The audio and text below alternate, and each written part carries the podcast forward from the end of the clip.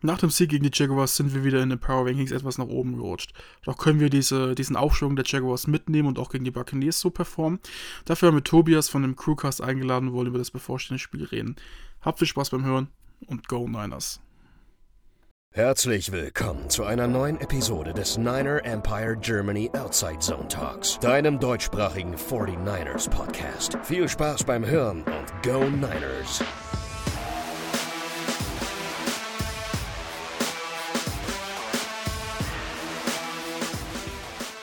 Ja, und damit herzlich willkommen zu einer neuen Folge des Energy Outside Soundtalks. Und zwar heute haben wir uns hier zusammengefunden, um das Spiel gegen die Buccaneers zu previewen. Es werden ja auch einige, knapp 50 bis 60 Leute aus dem NEG vor Ort bei dem Spiel sein. Deswegen haben wir gedacht, fahren wir heute mal eine etwas größere Runde auf, also beziehungsweise die gleiche Größe wie sonst, aber haben hier eine gute Größe vom Buccaneers Podcast der Deutschen, der, der deutsche Buccaneers Podcast eingeladen. Und zwar Servus an Tobi vom Crew, äh, Crewcast. Servus.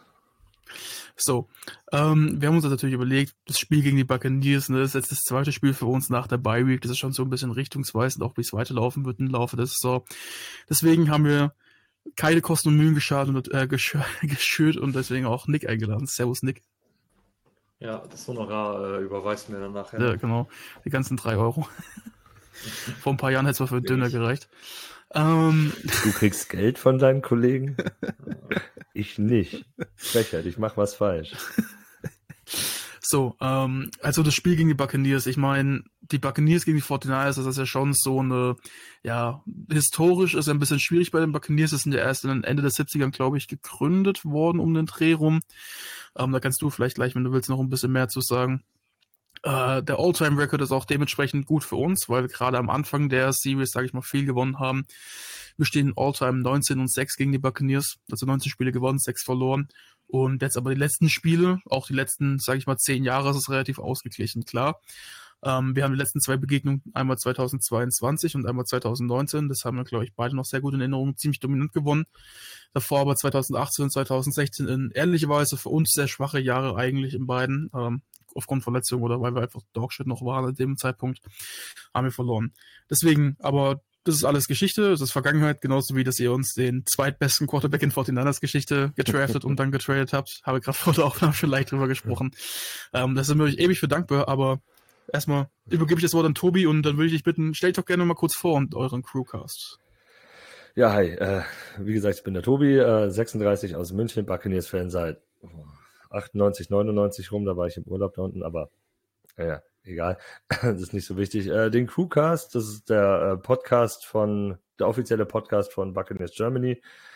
e.V., der e.V. ist jetzt offiziell noch gar nicht fertig, aber der ist äh, in the making, also der wird kommen. Vielleicht noch dieses Jahr, spätestens Anfang nächstes Jahr, also zur nächsten Saison, wird es einen offiziellen e.V. endlich mal geben. Ähm, Unterlagen sind, glaube ich, alle sogar schon eingereicht. Und wir sind der Podcast dazu. Uns gibt es jetzt erst seit diesem Sommer. Das hat alles ein bisschen lang gedauert. Wir haben uns immer so gedacht, ja, wir sollten mal was machen. Also wir sind eine, wir, das ist eine äh, WhatsApp-Gruppe, die ist wohl seit, ich glaube, ich bin Teil seit fünf Jahren, sechs Jahren und die WhatsApp-Gruppe gibt es seitdem WhatsApp gibt, gefühlt. Also sehr viele alte, eingesessene Buccaneers-Fans, die die ganzen Trekking-Jahre mitgenommen haben, die vor James Winston und die James Winston-Jahre und sowas alles mitgenommen haben. Ja, und Manche haben den Titel schon erlebt gehabt vor dem Brady-Titel, manche nicht. Ja.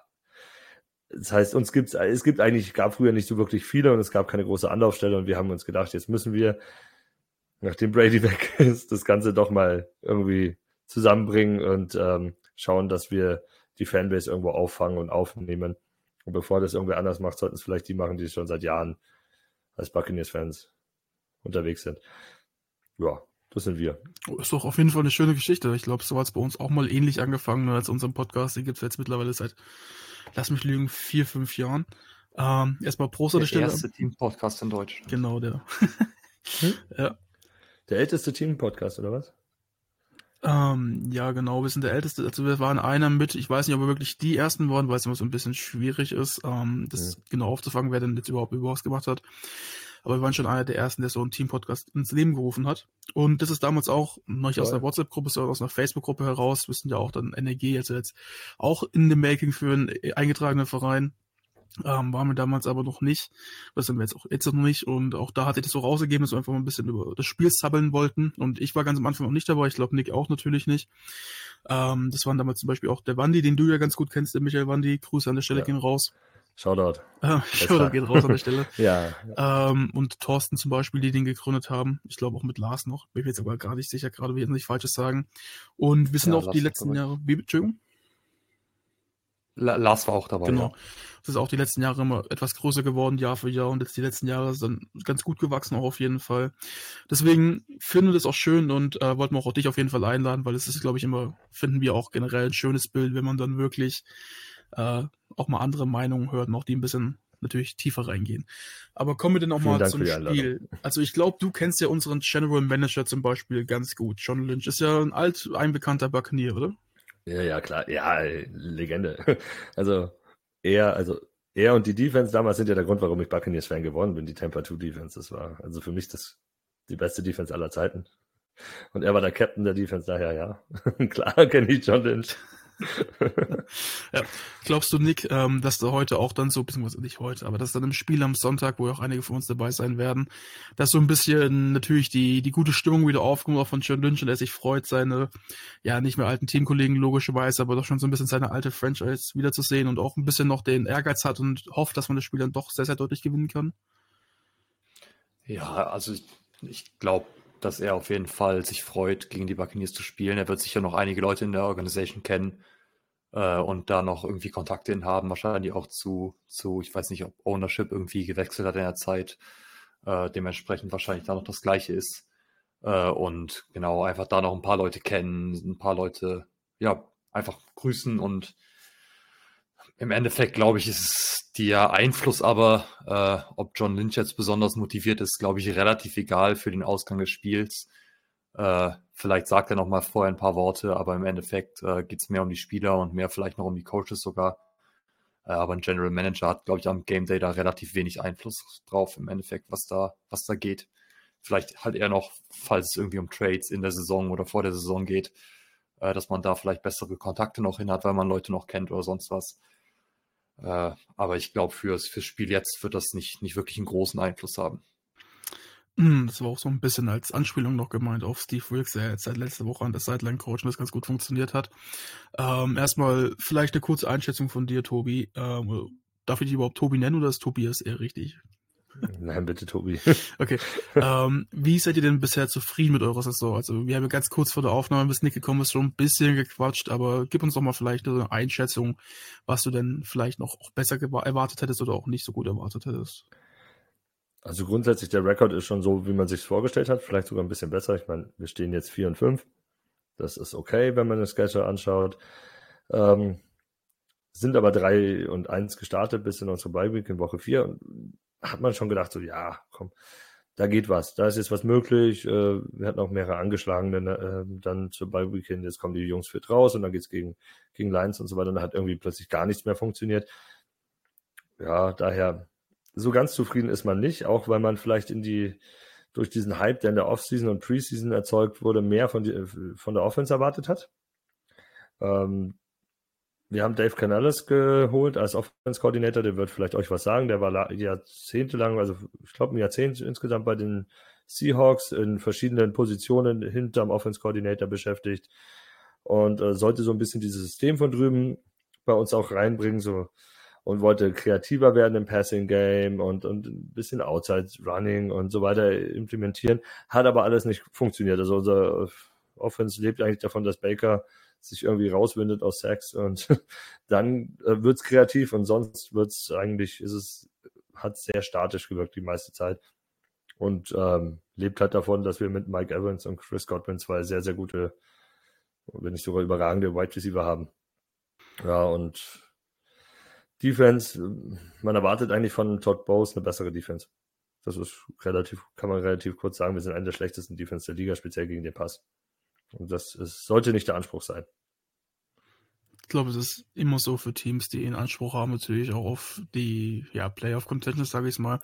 Und wenn ich jetzt so ein bisschen aus einer Outside-Sicht auf die Bugs schaue, dann ist mir jetzt auch aufgefallen, okay, die ersten Spiele, die sie hatten dieses Jahr, ja, da waren schon einige Brecher bei, ne? Gegen die Vikings, die sind jetzt zwar erst zum, zum Verlaufstärke gewonnen, hast du gewonnen, gut. Dann hast du aber gegen die Eagles, gegen die Bills, gegen die Lions gespielt und hast da alle drei Spiele verloren, logischerweise. Ja, das sind schon drei echte Brecher, die man halt haben muss, wenn man so ein Team ist, was jetzt, sagen wir mal, irgendwie nicht in einem Rebuild ist, aber jetzt auch nicht eigentlich so in der tieferen, ja, Playoff-Bubble-Trip war, also im Konsens vor der Saison, würde ich mal nennen, also irgendwie so in der Mitte von beiden, wenn man das so sagen kann. Ähm, und ich glaube auch, dass das so jetzt dieser, dieser Anspruch ist, dass da in der zweiten Saisonhälfte, in der dann doch tendenziell eher etwas einfachere Gegner kommen, dass dann die Bugs das schon nochmal gut aufholen können. Ähm, jetzt nur von meiner Außensicht aus. Und Nick, ähm, wir haben jetzt letzte Woche ziemlich klar gewonnen gegen die Jaguars. Glaubst du, dass wir dieses Momentum auch ein bisschen weit carryen können und mitnehmen in die in das Bugspiel jetzt? Ähm, oder glaubst du, dass da jetzt auch wieder so ein leichter, was wir auch schon hatten, so ein leichter Überheblichkeitseffekt antritt? Was wir, was, was zum Beispiel ich jetzt zum Beispiel nicht eher glauben würde, aber es gibt so diesen Gedanken im Raum, dass es jetzt vielleicht einfach nur ein Ausreißer nach oben war und wir dann doch nicht so Bombe sind. Habe ich zumindest öfters auf Twitter gelesen. Ja, ich, ich glaube und hoffe, dass, äh, dass wir das mitnehmen können, dass wir eben nach der Bye Week den, den Turnaround wieder geschafft haben. Wir haben in den ersten fünf Spielen gesehen, was das Team kann. Äh, dann hatten wir diesen Slump von drei Spielen und haben dann letztes Spiel ja gesehen, dass das Team wieder auf, auf der Höhe ist, dass die Leistungsträger wieder da sind, dass ein Debo wieder da ist, dass ein Trent Williams wieder da ist äh, und natürlich zusätzlich noch ein Chase Young gekommen, gekommen ist. Äh, und ja, das sind alles Sachen, die meiner Meinung nach dafür sprechen, dass das nicht wirklich was dagegen spricht, momentan erstmal, äh, dass, dass wir wieder in so ein Loch fallen. Äh, ich glaube, wir haben jetzt auch teilweise in der Zeit das vielleicht mit Überheblichkeit, kann man das vielleicht begründen. Ich denke aber, dass, ja, wir haben jetzt das hinter uns, würde ich sagen. Also ich würde sagen, wir haben, haben das jetzt einmal gehabt und es wird uns nicht nochmal passieren, dass wir irgendwie mit zu, zu einfach an die Spiele rangehen, weil wir jetzt das einmal hatten und das Team irgendwie auch, ich denke, hoffentlich dadurch wachgerüttelt wurde, äh, was vielleicht äh, schon ein, zwei Spiele hätte früher sein können, äh, dass man schon sagt, vielleicht hätten wir nach dem Browns-Game schon diesen, diesen Rüttelfaktor haben müssen und uns dann ins, im zweiten Spiel äh, gegen, gegen die Vikings dann besser präsentieren müssen und dann gegen die Bengals auch noch.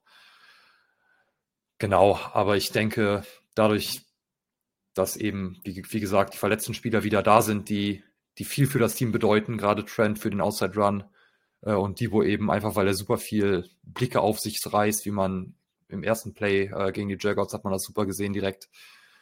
Äh, wurde aber schon genug drüber gesprochen. Ich denke, ich denke, wir sind auf einem ganz guten Weg. Ich denke, wir sollten das halten und, und bin da optimistisch mit Optimismus bin ich ja immer zu haben, wie hier der Konsens immer weiß von uns Zuhörern. ähm, deswegen lass uns mal nicht zu weit versagen und dann direkt auf das Spiel jetzt an sich blicken. Wenn ich jetzt zum Beispiel für mich von der Außensicht mir die Buccaneers Defense anschaue, dann fällt mir da direkt ein dickes, dralles Ding ins Auge und das ist Vita Wea. Ich glaube, ist vermutlich mit der beste Nose Tackle der NFL wir wissen es alle, Pass Rush ist nicht seine Spezialität, auch wenn man ihn da nicht unterschätzen darf, aber gegen den Run wird es echt immer richtig, richtig heavy gegen den zu laufen. Und wir gerade als 49ers Team äh, oder als 49ers Offense, unsere DNA läuft ja durch den Run. Die letzten Jahre war es immer sehr, sehr viel Outside Run, gerade so in den Anfangs, Anfangszeiten. Die letzten Jahre hat es immer mehr ein bisschen geschiftet, dass wir auch between the Tackles rennen, also ja, zum Beispiel Power Concepts, ähm, also meistens durchs B-Gap, aber auch durchs A-Gap. Und da ist natürlich so ein Vita Wehr und wir haben eine Begegnung 2019, 2021 beide Male gemacht. Auch wenn ich glaube, dass 2021 zumindest nicht ganz so viel gespielt hat, wenn ich mich recht entsinne in dem Spiel. Aber da haben wir auch schon gemerkt, hey, der steht immer in der Mitte und das ist so ein Spiel, ist so ein Keyplayer, auch wenn ich das immer so ein bisschen schwierig finde im Football, so ein Keyplayer auszumachen. Aber so einer der Spieler, wo ich mir denken könnte, hey, der ist so ein X-Faktor, wie man so schön sagt, der unser Spiel dann doch schon ziemlich disrupten kann. Und generell die ganze Defense, wenn ich mir die so anschaue, äh, in einer Base 3-4 ja mehr oder weniger aufgestellt, sprich, du hast einen Nose Tackle, dann hast du zwei Free Tag Defensive Ends. Ähm, ich glaube mit Logan Hall und wer ist der andere? Weiß ich jetzt gerade ein bisschen unschlüssig, wer das spielt. Kalijah Kenzie. Kalijah Kenzie, genau. Unser First-Round-Pick dieses Jahr. Genau, der First-Round-Pick, der ja auch echt promising war, zumindest vor dem Draft in der Saison, habe ich gar nicht so sehr verfolgt. Glaubst du, dass da eure Identität, dass man wirklich sehr, sehr physische Defense-Spieler hat, auch in der Defense-Line, vor allen Dingen up front, ähm, die dann auch mit einem Shaq Barrett und einem, meiner Meinung nach, sehr, sehr High-Upside-Spieler in Show, Tyron Schinker, also JTS, wenn mich nicht alles täuscht. Ja, Glaubst du, dass da schon so ein bisschen der, der Spirit sein kann? Hey, die, die 49ers, die ja eigentlich bekannt sind, so als mit eins der besten Running Backs, äh, Running Teams der NFL, ähm, die zum Beispiel auch den Leading Rusher haben mit über 100 Yards Abstand zum zweiten äh, Christian McCaffrey, ich glaube mit 732 Yards Rushing zurzeit, ähm, die auch mit die meisten Receiving Yards von George Kittle haben. Also George Kittle ist der drittmeister, äh, der, der dritte Teil auf der Receiving Yard List. Glaubst du, dass die, die Buccaneers das so ein bisschen den Anspruch haben, hey komm, wir zeigen heute der ganzen Liga mal am Sonntag, wie das richtig geht und die werden keinen einzigen Zentimeter bekommen im Run-Game? Schön wär's. wenn ihr, wenn ihr Inside lauft, kann das passieren. wenn ihr Outside lauft, haben wir keine Chance. Ist so. Also McCaffrey hat uns, wir kennen ihn in- und auswendig. Der war ein Panther. Wir haben den zweimal im Jahr gesehen. Und er hat uns jedes Jahr zerstört. Also es ist, ist vollkommen egal. Auch wenn wir gegen die Panthers gewonnen haben, hat er meistens an die, äh, an die 100, wenn nicht über 100 Yards gemacht. Also solange nicht anfängt, einfach nur stupide Inside reinzulaufen, mache ich mir da leider nicht so viel Sorgen um euch. Ich, ich, weiß nicht, wie wir das Outside wirklich verteidigen sollen. Ähm, wir haben jetzt angefangen, ein bisschen mehr mit einer Viererfront zu spielen. Ähm, es hat mit Joe Transchenka nicht so geklappt. Er ist, äh, hat jetzt immer weniger Snaps gekriegt. Ähm, Shaq Barrett hat seine Snaps, ja, aber es ist sehr hybride und wird oftmals auf eine Viererfront umgestellt, die dann relativ groß und massig ist und Übrigens hatten wir auch Vita Vea letztes Spiel schon mal als Defensive End. Das ist eine lustige Sache. Das könnte wirklich passieren, dass wir das Duell Vita Vea gegen, gegen Williams haben. Wird lustig, wenn da so zwei Kolosse aufeinander prallen. Ähm, und Vea ist übrigens auch unser Sack-Leader, aber die hat er alle Inside gemacht mit viereinhalb. Das ist natürlich jetzt für eure Verhältnisse nicht viel, aber dieses Jahr für uns gar nicht so verkehrt. ja gut, aber viereinhalb für einen Nose-Tackle mit 350 Pfund Pi mal Daumen ist schon echt eine Hausnummer. Ne? Das ist echt schon... Ja, der Typ ist, der Typ ist fucking Bei, bei uns hat auch keiner mehr als viereinhalb. Also okay. theoretisch hat, äh, ich glaube, Chase Young hat fünfeinhalb jetzt. Ja, auch. Ja, gut, aber die, die hat, er, hat er aus Washington okay. ja, genau, teilweise. Bosa, Bosa viereinhalb und Hargrave hat viereinhalb. Aber okay. wir wissen ja, ja alles, sechs sind immer so die, so eine Zahl, die man eigentlich nicht wirklich nehmen kann als Pressure-Indikator. Ich nee, glaube, wenn man sich der Pass Rush Win Rate anschaut und Pressure Rate oder QB Hit Rate oder QB Hits meine ich, Entschuldigung, äh, gehen wir da deutlich besser. Aber Nick, äh, was glaubst du denn, wenn wir jetzt mal in der Buccaneer Defense versus unsere Offense bleiben, jetzt so ein bisschen auch auf den Run schauen, nochmal konkreter, weil der dann schon die Identität von uns ist. Glaubst du wirklich, dass wir da wieder am Sonntag 22.05 Uhr ist das Spiel, wenn ich mich recht entsinne, nicht 22.25 Uhr? Glaubst du, dass wir da wirklich auch versuchen, den Run zu etablieren? Oder gehen wir mehr in die Richtung, was wir auch letzte Woche gesehen haben, dass wir auch gerne auf Brock Purdy vertrauen, weil wir wissen, dieses Jahr haben wir einen Quarterback, der das auch kann? Äh, ich denke, wir werden, werden ganz klar versuchen, auf jeden Fall am Anfang viel Outside zu laufen äh, und dann danach äh, vielleicht über APOs gehen, dass wir dass wir weiterhin ja den Bugs, den Bugs Angst machen mit den Outside Runs äh, und dann aber im Endeffekt dadurch, wie Karl das so schön macht, äh, Receiver freischieben oder vielleicht dann auch äh, ja im, im, im Screen Game irgendwie äh, weiter über Outside gehen mit Debo oder so. Äh, genau, aber auch einfach, wie gesagt, die RPOs äh, vielleicht durch die Mitte auf Kittel äh, ja, einfach dadurch enablen, dass wir am Anfang äh, viel im Laufspiel machen. Ich denke, die, die ersten Drives werden sehr laufbasiert sein und es wird sich dann über Spiel ein bisschen, je nachdem wie das Spiel läuft, in den, in den Pass entwickeln. Äh, wenn wir natürlich am Anfang dann eine gute Führung haben, dann kann ich mir auch gut vorstellen, dass wir weiter äh, den Lauf stark spielen. Wenn wir irgendwie ins Hintertreffen geraten sollten, äh, werden wir den Run auch nicht aufgeben, aber werden natürlich mehr über den Pass machen müssen, wie das so ist. Äh, genau, aber ich denke, denke, es wird mit einem, mit einem relativ intensiven Passspiel anfangen, was dann das äh, relativ intensiven Runspiel anfangen, was dann das Passspiel enabled. Ja, also so ein bisschen dieser, dieser Standard-Approach. Und wenn ich mir jetzt die Buccaneers anschaue, als jemand, der eigentlich sehr, sehr gerne diese Kai Shannon-Philosophie umsetzt, also früher selber oder jetzt auch so als Gedankenexperiment, sage ich mal, ähm, du hast es ja auch schon vermuten lassen, Tobi. Ähm, wir haben, also ihr habt eine sehr, sehr starke Inside, D-Lines, nenne ich es jetzt mal, oder halt Interior, ja, Run-Defense. Und wenn du dann an die Außenseiten gehst, das auch so ein bisschen immer noch unsere Stärke ist mit Trent Williams und vor allem mit George Kittle und auch Kyle Juszczyk, die da richtig gut blocken können, da läufst halt auf dieser Schwachstelle, dass ein Shaquille Barrett halt eben nur 250 Pfund wiegt ähm, und 250 Pfund auf dem Statsheet sind wahrscheinlich ein bisschen mehr, als er wirklich hat. Also der ist schon eher so ein ja, Passwasher wie D Ford damals bei uns, also wirklich eher ein Passwasher und kein Runstopper. Ähm, deswegen auch drei, vier Outside Linebacker. Du hast das Problem ja gerade schon angesprochen mit JTS, also mit Joe Tyron Schenker. Nee, Tryon Schenker. Ich, diese Namen auch. Ich sage einfach JTS. Sag einfach JTS, das sagen wir auch. Das ist bei uns auch wirklich. Ähm, dann, dann hast du ja dieses gleiche Problem auf der anderen Seite. Also du hast so diese Prototyp ja, drei, vier Outside-Linebacker eben, die wirklich gut sind im Pass-Rush und durch ihre Athletik auch hohe Sackzahl generieren können, wie zum Beispiel Shaq Barrett, das ich glaube vor zwei Jahren war oder vor drei Jahren gemacht hat. Äh, zwei, 2019 war das, als er ähm, äh, mit 18,5 glaube ich, ähm, Sack-Leader am Ende war. Also. Genau, ja. Also du, du generierst immer ziemlich hohe Sack-Zahlen und deine Passbar-Statistiken sehen doch gar nicht so schlecht aus. Aber zum Beispiel Eric Armstead, unser, ja, ich sag, glaube, unser longest, longest tenure Spieler mittlerweile, also der Spieler, der am längsten auf unserem Roster ist, wenn ich mich recht entsinne, nachdem Jimmy Watt jetzt weg ist, also seit 2015 ist er da, äh, hat auch mal gesagt, das Nummer 1 Prio, was du als die Nummer 1 Prio, die du als Defense End, aber auch als Defense Liner generell können musst, ist, du musst erstmal down and dirty gehen, du musst den Run stoppen können. Und da siehst du natürlich immer so ein bisschen die Schwachstellen. Wenn du gegen einen 3-4 Outside Linebacker läufst, da hast du so dieses ähnliche Problem, was du auch ähm, zum Beispiel bei einem Track Jackson hast, was wir immer wieder ansprechen. Sprich, also unser Defense End, unser Second Round Pick von letztem mhm. Jahr, ähm, wenn er dir nicht bekannt sein sollte, aber ich glaube, du nix gerade, also ziemlich bekannt wahrscheinlich. Ja, ja, ich habe ähm, den auch gescoutet. ja, du hast immer dieses Problem, die sind sehr agil, aber wenn es dann halt wirklich darum geht, die Hand in den Dreck zu nehmen und wirklich eins zu eins gegen einen massiven O-Liner zu spielen, dann merkst du halt schon, hey, ist ein Unterschied, ob ein O-Liner 30 Pfund mehr hat als der Defense End, wie es zum Beispiel bei einem Bosa wäre, oder ob er 50, 60 Pfund hat mehr als der Defense End. Ähm, da nehmen die dich dann schon gerne mal und schmeißen dich durch die Gegend. Und klar, es gibt Ausnahmen davon, die das wirklich gut können. Ich meine, ja, Josh Allen zum Beispiel kann es gut. Brian Burns ist ziemlich gut darin, einen Run zu stoppen auch. Ähm, auch jetzt, wenn die Statistiken das vielleicht nicht immer so abdecken, aber vom Augentest jetzt mal von mir aus, ich habe jetzt da keine genauen Zahlen ja. rausgesucht.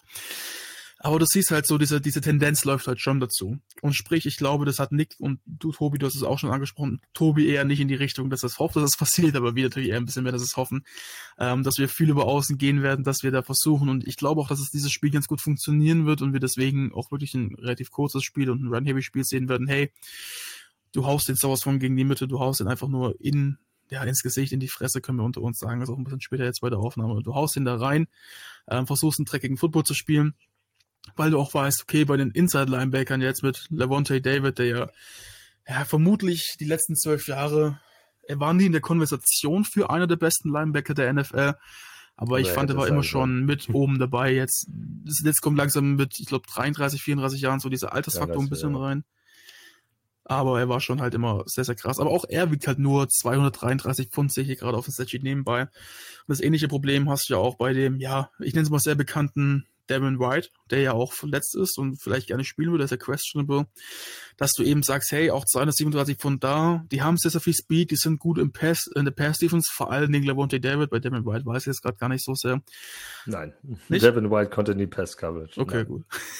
also auch, auch wenn seine PFF-Zahlen was anderes wiedergeben, hm. also teilweise, aber der wird halt, der, der Typ ist, ähm, der kann nicht covern. Ja. Konnte er noch nie. Der, der ist für den Pass Rush zuständig und gegen den Lauf und auch gegen den Lauf ist er eigentlich nicht so gut, wie man denkt. Hm. Zumindest war es teilweise nicht, die letzten Jahre. Na, das ist immer diese, diese klassische, dass Spieler so sehr gehypt werden von ihrem athletischen Profil her und dann einfach in der NFL nicht mhm. so sehr performen. Deswegen, ich will mich jetzt nicht zu so sehr einbringen, ähm, aber ich glaube schon, dass wir darüber agieren werden. Vor allen Dingen, und da will ich jetzt das Wort wieder zu Tobi und zu Nick übergeben, das könnt ihr jetzt mal ein bisschen ausdiskutieren. Ich glaube, dass die Buccaneers eigentlich eine ziemlich gute Secondary haben. Carlton Davis ist ein Cornerback, den ich mag. Jamal Dean ist ein Cornerback, den ich mag. Ähm, die restlichen Cornerbacks kenne ich jetzt gar nicht so sehr, muss ich echt zugeben. Sire McCollum ist eigentlich noch ganz gut, kenne ich damals noch aus dem Draft aus Sam Houston. Aber auch einfach ein Antron Winfield Jr., der schon einer der, ich sag's mal, Top 10 Safeties in der NFL ist. Ich würde sagen, so auf dem Verhältnis vielleicht plus minus vom Skill-Level. Also, ich will nicht sagen, dass er der gleiche Spieler ist, wie jetzt äh, von uns ähm, äh, von uns, wie heißt uns das? Okay, jetzt fällt mir, fällt mir der Name von jetzt Hufanga oder was? Hufanga.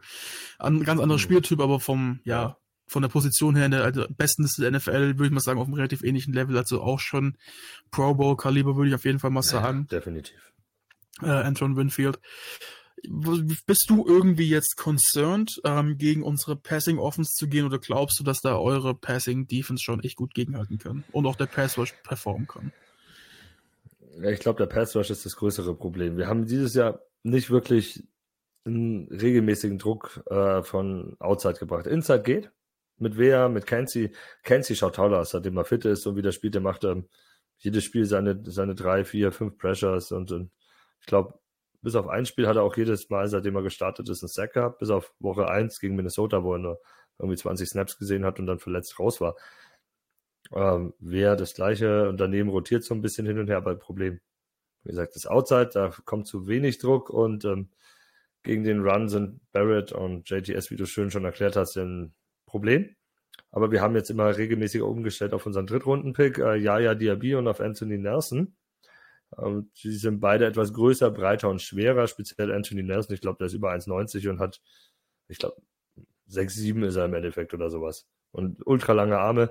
Und Yaya Diaby ist auch relativ großer, breiter Dude mit einer tollen Wingspan.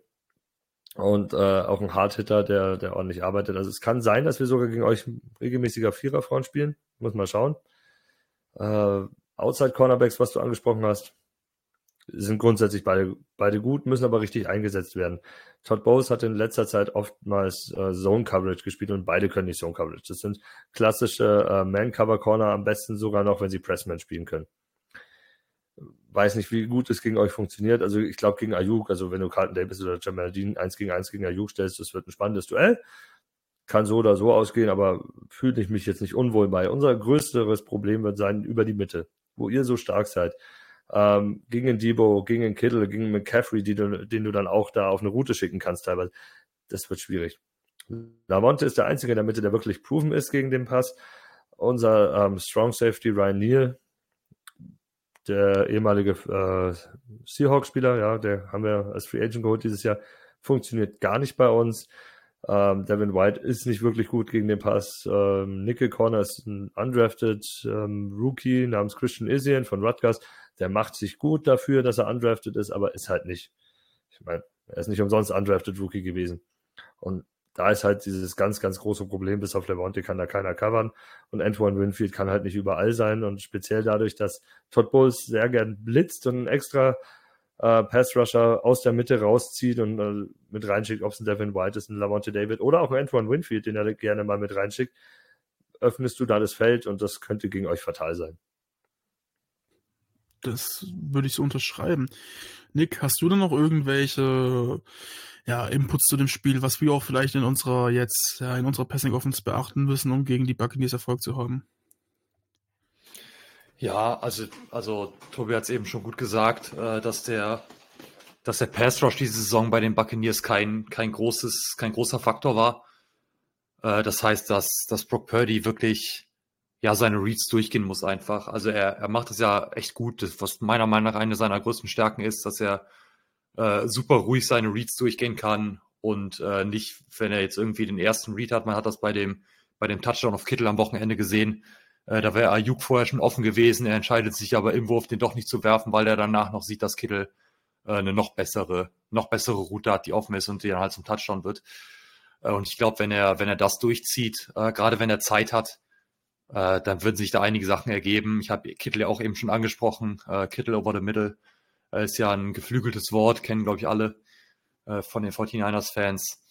Und dementsprechend, ja, denke ich, denke ich, man muss einfach äh, nicht versuchen, irgendwelche fancy Sachen zu probieren, sondern einfach bei, bei den Basics bleiben, äh, seine Reads ruhig, ruhig runterlesen und äh, genau dann einfach den Ball den Playmakern in die Hand geben, äh, die vielleicht noch, wie sie so gut können, ein paar Yards after Catch äh, geben.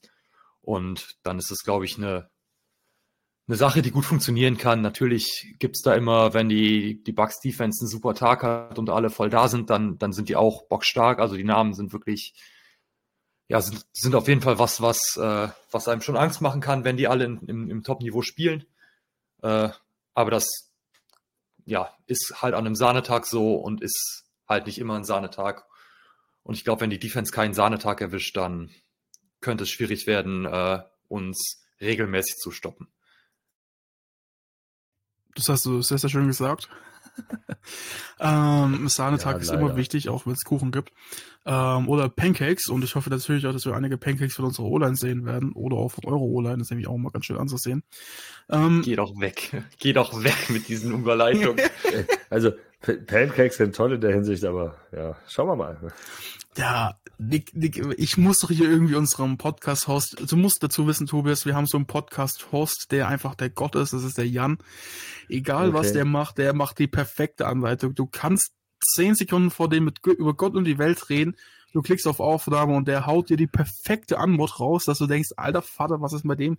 Und der ist komplett Kenn falsch in seinem Job. Leute. Äh, Ähm, auf jeden Fall. Kenn ich auch. Ich selber kann das nicht. Ich bin Nicht? da ganz schlimm bei immer, jedes Mal. Also wenn ich in einen Podcast reinstarten muss, keine Ahnung, ich verspreche mich gefühlt zehnmal und gibt's super Outtakes von mir, die ähm, Producer oder der, der am Ende das Ganze cuttet, gerne mal mit einbaut. Das sind sehr lustige Sachen.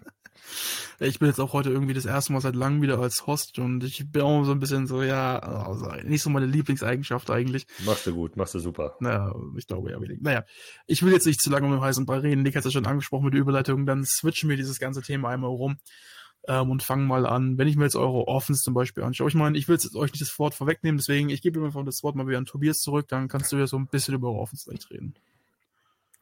Ja, unsere Offense ähm, hätte kreativer sein sollen, als sie im Endeffekt ist. Äh, fangen wir mal vorne an in der Line.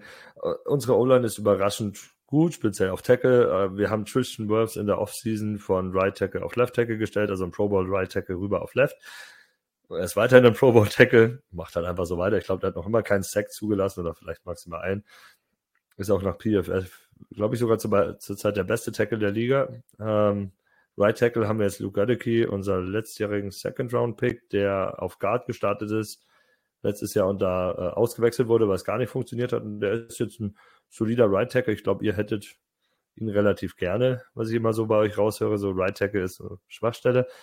Dafür ist Inside so bei uns halt irgendwie gar nicht. Äh, Robert Hainsey ist, ist zu schmächtig, äh, um, um dauerhaft Center zu spielen unser Right Guard, äh, Cody Mock, unser, unser Second Round Pick, der braucht noch Zeit, der ist okay, hat gute Anlagen, aber ja, braucht halt noch, der kommt aus äh, North Dakota, also Division One College, also nicht höchste Klasse, sondern eins drunter, sind okay, aber sind halt jetzt nicht, die haben dann, haben dann natürlich nicht die Gegner, um sich so da auf die NFL darauf vorzubereiten. Das dauert ein bisschen und Left Guard ist so eine Rotationsgeschichte, der spielt jetzt aktuell Oh, Stinney, Aaron Stinney, ähm, eigentlich als Backup gedacht und eigentlich sollte Matt Pfeiler da spielen.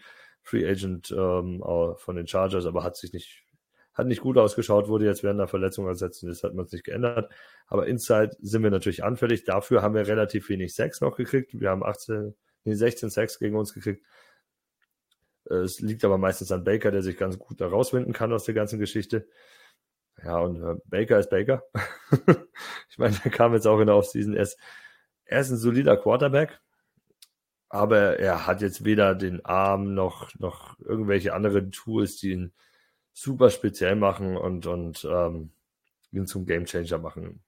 Er kann, hat so seine Momente pro- im Spiel, aber auch nicht in jedem Spiel und ähm, wenn er sehr, sehr viel Druck hat und den Ball schnell loswerden muss, wird es schwierig, weil er ganz schwierig in seinen Wurf reinsteppt. Kommt mir nur so vor. Also da kommen sehr wobbly Würf- Würfe raus, die zum Glück nicht intercepted werden.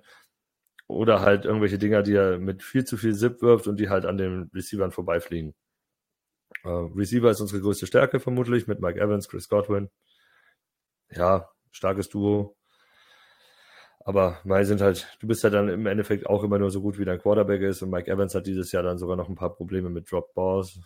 Äh, bei ziemlich sicheren Würfen. Auch nicht die schönste Sache. Äh, Running Game sollte dieses Jahr besser ausschauen, als es ausschaut. Rashad White ist okay im Passing. Kann auch ein bisschen was, äh, was generieren, was machen mit. Aber naja, im, im Running funktioniert es halt einfach nicht, was aber, glaube ich, auch mehr an der O-Line liegt. Äh, die Interior O-Line kriegt keine Lanes für ihn geblockt. Da geht es so zwei, drei Yards und ich weiß halt nicht, wie es gegen Hargrave und äh, Armstead bei euch laufen soll und über Outside gegen Bosa und Die Young. wie heißt der jetzt? Chase Young. Ja, gegen Young, ja, der ist ja erst da. Macht's auch nicht besser. Und zusätzlich habt ihr ja noch eine Rotation dahinter. Ihr könnt ja auch noch Randy Gregory reinhauen, wenn ihr wollt. Oder Clean and Cleveland Fab- ja, der, macht zwar keine Pressures, aber ist zumindest gut gegen den Lauf und seine Füße sehr nice. Also ja, grundsätzlich schwierige Geschichte. Ich glaube, wenn dann angreifen, ist halt Outside angesagt. Irgendwie müssen wir, muss die Pocket halten und muss Evans den Spiel anbinden können. Am besten weg von Ward irgendwie ziehen. Irgendwie wegschemen von Ward, der mit Abstand euer bester Cornerback ist. Und dann könnte man da was äh, erreichen, könnte man den Ball bewegen. Weil über die Mitte geht es ja auch nicht mit unserem Titan Kate Orton, weil da ist Fred Warner und der ist aktuell der beste Linebacker der Liga für mich. Also speziell gegen den Pass, äh, Coverage überragend, der Junge. Das hören wir gerne. Ähm, Nick, hast du noch irgendwas zu sagen? Also ich glaube, ich würde uns vielleicht diese Story als hier allwissender Erzähler, ha, hab Deutsch und Recht früher in der Schule aufgepasst. Nicht.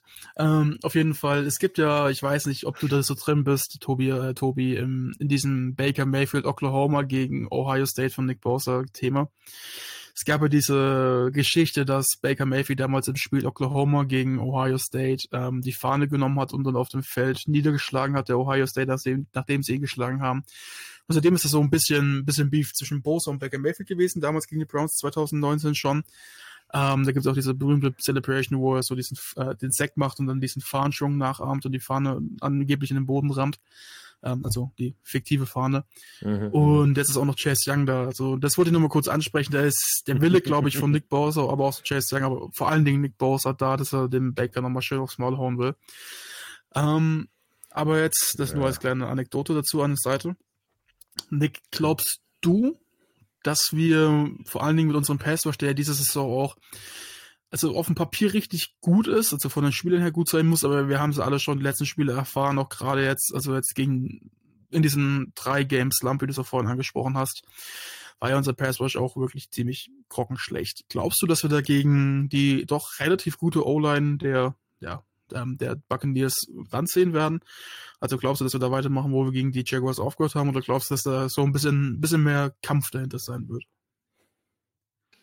Äh, ich kann mir vor allem vorstellen, dass der Pass Rush dadurch glänzen wird, dass es viele klare Passing-Situationen geben wird, äh, weil der Run Probleme haben wird. Es spielt, glaube ich, die viertbeste Rush-Defense gegen die zweitschlechteste Rush-Offense äh, nach Yards per Game. Und das ist natürlich was, was erstmal tough klingt und was, denke ich, auch tough wird. Und wenn dann viele Situationen mit Dritter und acht, Dritter und zehn, also so halt ganz klare Passing-Situationen äh, ja vorhanden sind, dann hast du Situationen, in denen Bosa, in denen Young, in denen vielleicht auch ein, ein Randy Gregory oder so äh, einfach wissen, dass sie jetzt einfach nur Pass rushen können und äh, ja, dann das Rennen äh, zum Quarterback starten. Wenn wir jetzt bei, bei Chase Young und Bosa sind, gucken wir als erstes da ist, und das finde ich, genau das Gegenteil äh, von dem Key, den ich eben bei uns angesprochen habe. Äh, Baker muss die Bälle schnell loswerden, denke ich. weil ein Bosa kann ich mir vorstellen, dass er da gegen, gegen Baker nochmal die extra Motivation hat, dass er sich da nicht andauernd noch rauswindet oder so, sondern dass er da wirklich ja, Power gibt und dran bleibt und ja, ihm ja, richtig eins auf die Fresse hauen will, wie du so schön sagen würdest, Moritz. Äh, und dementsprechend glaube ich, dass, dass es für ihn einfach super wichtig ist, dass er die Bälle schnell los wird. Äh, das funktioniert natürlich gerade bei, bei den Right Receivern, kann das gut funktionieren.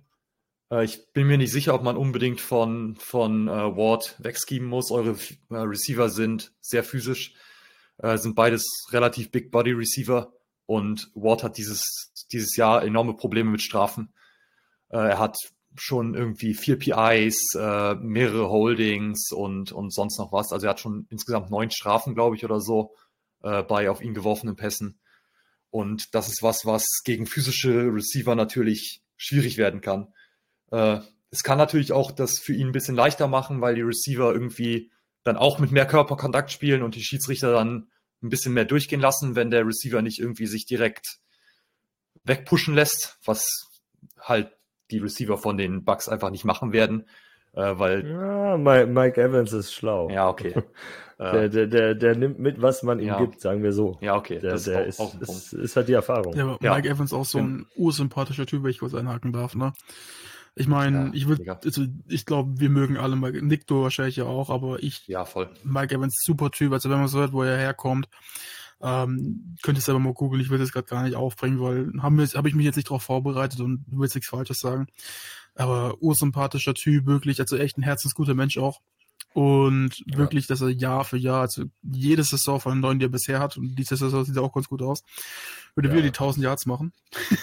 ja, völlig, völlig underrated auch auf jeden das Fall. Das ist so irgendwie der, der Larry Fitzgerald der neueren Zeit jetzt so ein bisschen, ne? Es ist, also wir können da eh nur von Glück sprechen, zwei solche Receiver zu haben. Es sind, sie sind keine Diven, auch wenn Mike Evans jetzt in der Offseason in der letzten so ein bisschen angefangen hat zu reden, er möchte einen Deal haben und er möchte dementsprechend bezahlt werden, weil jetzt sein allerletzter Deal wohl wahrscheinlich sein wird und er wird auch gerne bleiben. Aber er hat auch klar gesagt, so hier bis Ende Preseason reden wir darüber und danach ist ein Cut. Äh, danach ist Ruhe und wir konzentrieren uns auf Football und Feierabend. Das, und nie irgendwie an der Sideline, dass da ich will, will den Ball oder dies und das, das, das, das gab es da nie. Und das ist, ist eine Sache, die ist toll und wie du sagst, die konstant. Ich meine, neun Saison, 1000 Yards. Es wird die zehnte jetzt werden. Es gibt, glaube ich, die, meiste die meisten hat natürlich Jerry Rice mit, ich glaube, zwölf. Aber kein Mensch hat es bis jetzt geschafft, seit seinem Rookie-Jahr das durchgängig zu machen, außer Mike Evans. Mike Evans hat, ich glaube, der größte war sieben sieben oder acht die größte Streak äh, und die hat er gebrochen. Also zumindest einen Rekord hat er schon. Und den anderen holt er sich hoffentlich auch. Ich würde es ihm auf jeden Fall gönnen, auch als 49ers-Fan. Oh, sorry, Nick, ich wollte dich unterbrechen. Ja, alles gut. Er ist auch questionable, aber das ist nichts, nichts Ernstes. Was ist da die. Das ist. Der wird spielen. Sagst du? Ja, der, der ist seit, äh, mit, seit, seit Woche drei angeschlagen, immer mal wieder unterwegs der hat halt mehrere Veteran Days off, dann so gesehen. Der trainiert dann individuell okay. und, und der hat so ein bisschen Hemi-Probleme seit, seit ein paar Jahren. Aber das ist jetzt nichts Gravierendes. Der wird vermutlich spielen. Okay. Ich habe da noch ähm, ein paar Stats gerade nebenbei rausgesucht vom PFF. Also, wir haben sie kurz angesprochen, aber Chris Gottman auf jeden Fall eine Bank. Äh, von seinen 44 Receptions, die er dieses Jahr hatte, waren 28 für einen First Down und kein einziger der Fall, also er hat keinen einzigen Ball fallen lassen. Das ist schon mal sehr, sehr wichtig. Und ähm, wir haben es angesprochen, wir haben ja, also ihr habt mit Rashad White den offiziell zweitbesten Receiving Running Back der NFL. Und seit Woche 7 hat Rashad White 228 Receiving Yards und es ist Nummer 1 among all, all running backs according to PFF, also laut PFF. Ähm, wird zu 99% stimmen, aber ich habe es jetzt nur gerade von deren Seite genommen. also falls etwas nicht stimmen sollte, nicht an mich anheften. Ähm, nee, nee, das, das stimmt schon. Der hat im Durchschnitt, ich glaube, 60 Yards pro Spiel gehabt. Ja, das, ist, das, ist halt, das ist halt krass und ich glaube auch, dass es wirklich ein wichtiger Weg sein wird, uns zu schlagen. Du hast zwar angesprochen, Fred Warner ist ein exzellenter Coverage-Linebacker. Äh, ich würde auch schätzen, seit Luke Kuechly, der vermutlich Beste, der da je gespielt hat auf der Position. Ist jetzt noch nicht so lange her, aber Luke Kuechly war halt schon ein richtiges Monster. Ähm, auch unter Steve Wilkes zum Beispiel gespielt. Ähm, aber wenn ich mir zum Beispiel jetzt eure Offense anschaue und Baker Mayfield ist immer so ein, ja, damals bei den Buccaneers, äh, Entschuldigung, damals bei den Browns, ähm, er hatte schon auch echt einen guten Arm und kann tief mal werfen. Und wenn ich mir Mike Evans anschaue, der meiner Meinung nach, ja, der war nie irgendwie der Contention für Top 3 Receiver in der NFL ja, vielleicht mal so Bottomline Top 3, dass du mal irgendwo gebracht hast, aber so, er war nie irgendwie auf dem gleichen Niveau, wie er eigentlich hätte sein sollen. Von seiner Leistung her war irgendwie immer ein bisschen underrated. Deswegen habe ich ja diesen Larry Fitzgerald-Vergleich vorhin gebracht. War ja bei ihm immer relativ ähnlich. Äh, ich glaube auch, dass das natürlich nach seiner Karriere dann ganz anders aussehen wird. Er würde auf jeden Fall, denke ich mal, Richtung Kenton, Ohio gehen. Ähm, in die Hall of Fame. Aber wenn ich mir das Spiel, das Spiel anschaue, ich habe so ein bisschen meine Sorgen, dass äh, einfach, du hast es gerade angesprochen, Nick, und du wirst gleich vielleicht auch noch was dazu sagen, ähm, dass äh, Javarius Ward eben jetzt schon so viele PIs hat und dieses Jahr ja auch ein paar, wo man sagen kann, okay, hätte man schmeißen können, hätte man nicht schmeißen können. Wenn es ein bisschen anders ausgeht vielleicht, ähm, dann hätte er weniger PIs gehabt das wäre nicht so ein großes Thema. Aber trotzdem ist halt ähm, Mike Evans so ein physischer Receiver, gegen den musst du halt erstmal in Man-Coverage bestehen. Er ist nicht der beste Separator, also er ist ein komplett anderer äh, Receiver-Typ als ein Brandon Ayuk. Aber trotzdem machst du es halt allein schon von der Größe her nicht einfach zu covern. Äh, glaubst du, Nick, dass da jetzt unsere Cornerbacks traveln werden? Also wir haben es ja jetzt die letzten Wochen eigentlich nie gemacht, aber wenn es ja jetzt wirklich einen Clear-Cut geben sollte, Mike Evans jetzt ja, einen Diamo de Lenore oder einen Ambry Thomas, die ja doch schon ihre Up und Downs haben, irgendwie so ein bisschen, ein bisschen zu sehr vernascht. Also zu, zu, zu gutes Willens. Glaubst du, dass wir dann auch in unserer Defense jetzt mal ein bisschen was anderes sehen werden? Oder glaubst du, dass Steve Wilkes ja doch schon ja, entspannt angeht und es macht eigentlich wie die letzten Spiele auch? Ja, das, das könnte ich könnte mir das Travel nur vorstellen, wenn der Drop-Off wirklich größer wäre, als er bei den, bei den Bucks ist. Äh, aber da auf der zweiten Position jetzt auch kein schlechter steht, äh, denke ich, werden wir nicht traveln. Okay.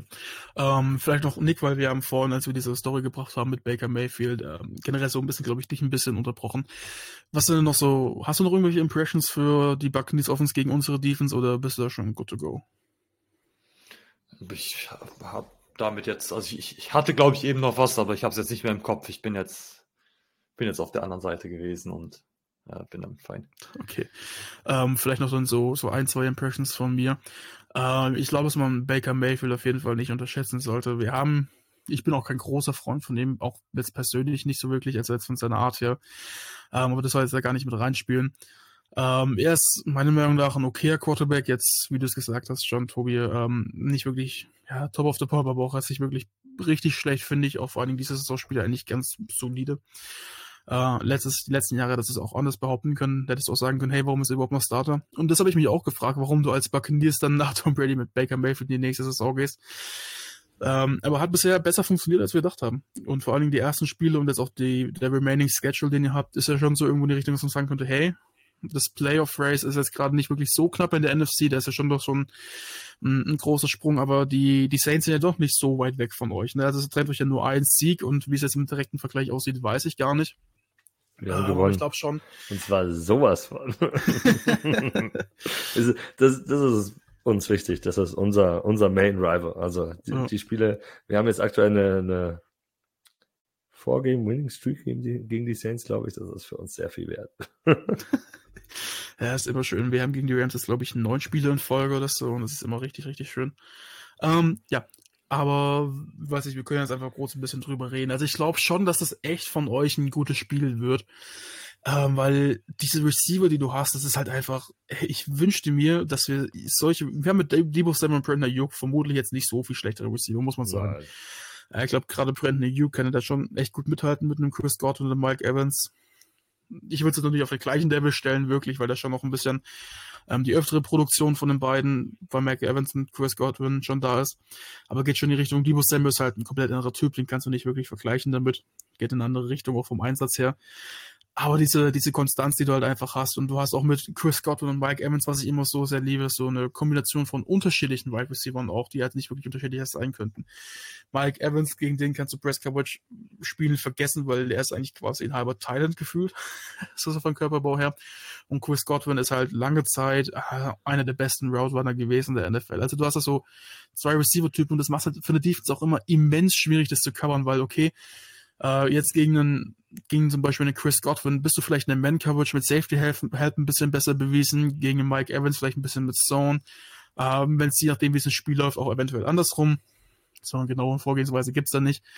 Aber wenn du halt so, so eine Verschiedenheit hast und dann auch mit Baker Mayfield, der auch mal tief werfen kann, dass er diesen tiefen Pass zumindest respektieren muss. Ähm, er ist nicht unbedingt der Beste, aber er hat halt den Arm, dass er sich auch tief schlagen kann. Und die, wir als Fortinanders haben wir schon so die Historie, jetzt nicht unbedingt dieses Jahr, aber auch die letzten Jahre, dass wir da gerne mal anfälliger sind. Ähm, muss er das halt auf jeden Fall respektieren.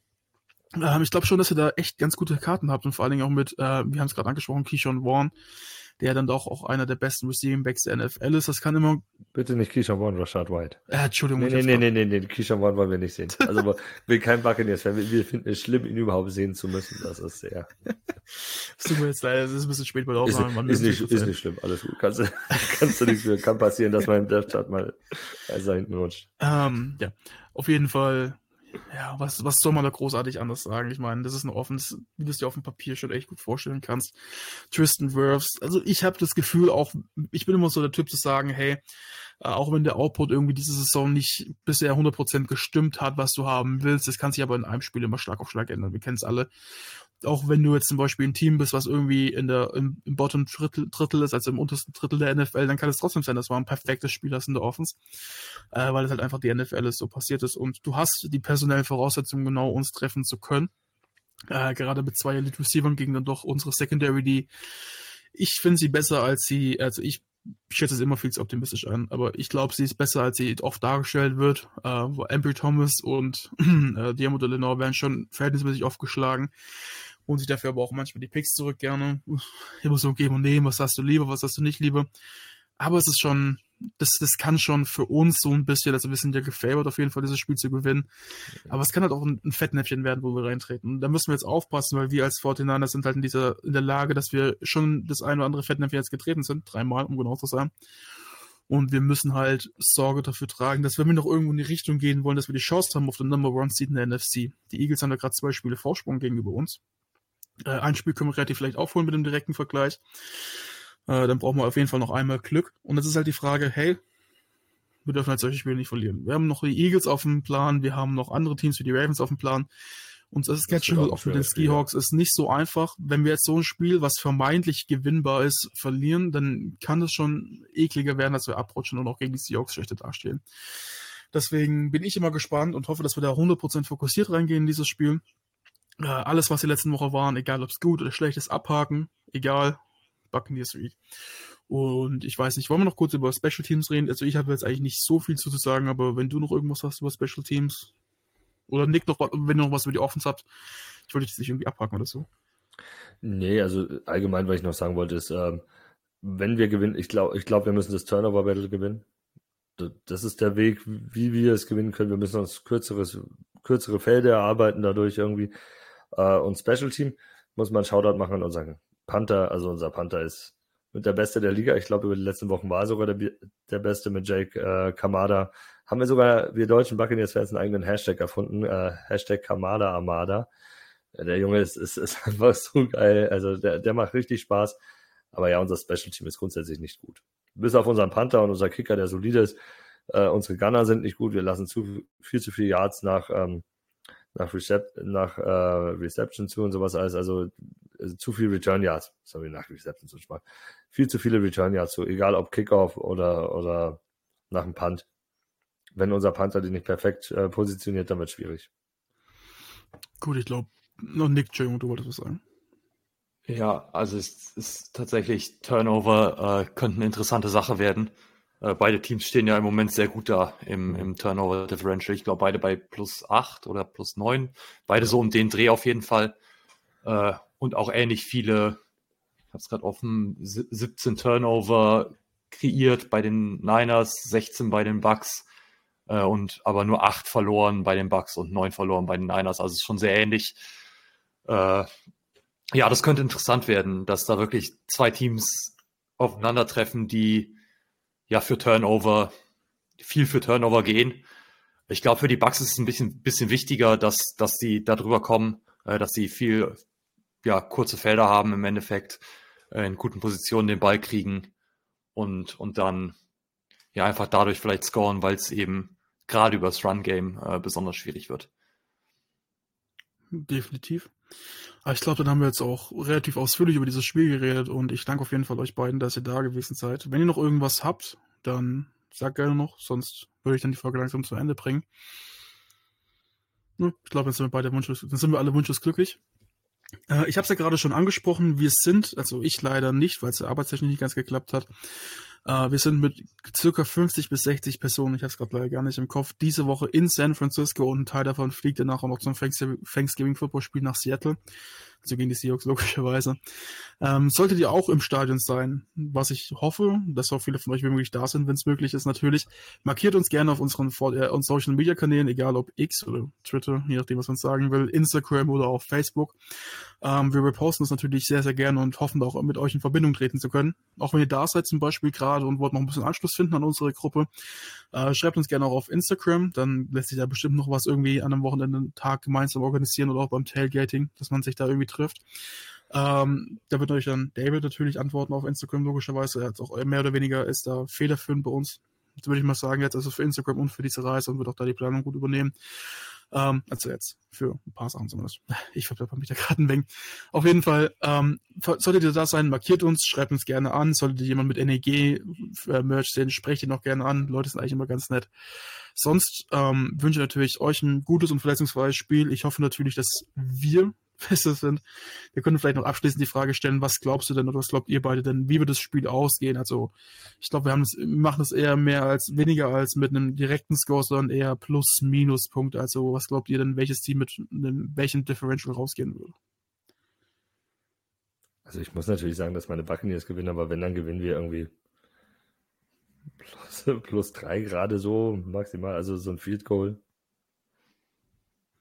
Nick? Ja, ich, ich, ich gehe für ein Two-Score-Game für die Niners. Ah, da würde ich sogar mal mitgehen. Ich glaube, ich sage, es wird so ein 10 Punkte Vorsprung für uns am Ende werden. Aber gut, dann habt ihr jetzt auch vor allen Dingen von mir genug gehört. Dann wünsche ich euch noch einen schönen Mittag, Morgen oder Abend, je nachdem, wer diese Folge hört. Und habt viel Spaß, genießt das Spiel bei einem kalten Bier und bis zur Review. Ciao. Das war der Niner Empire Germany Outside Zone Talk. Streamt und abonniert uns auf allen gängigen Kanälen unter ad 49 ersempire GER.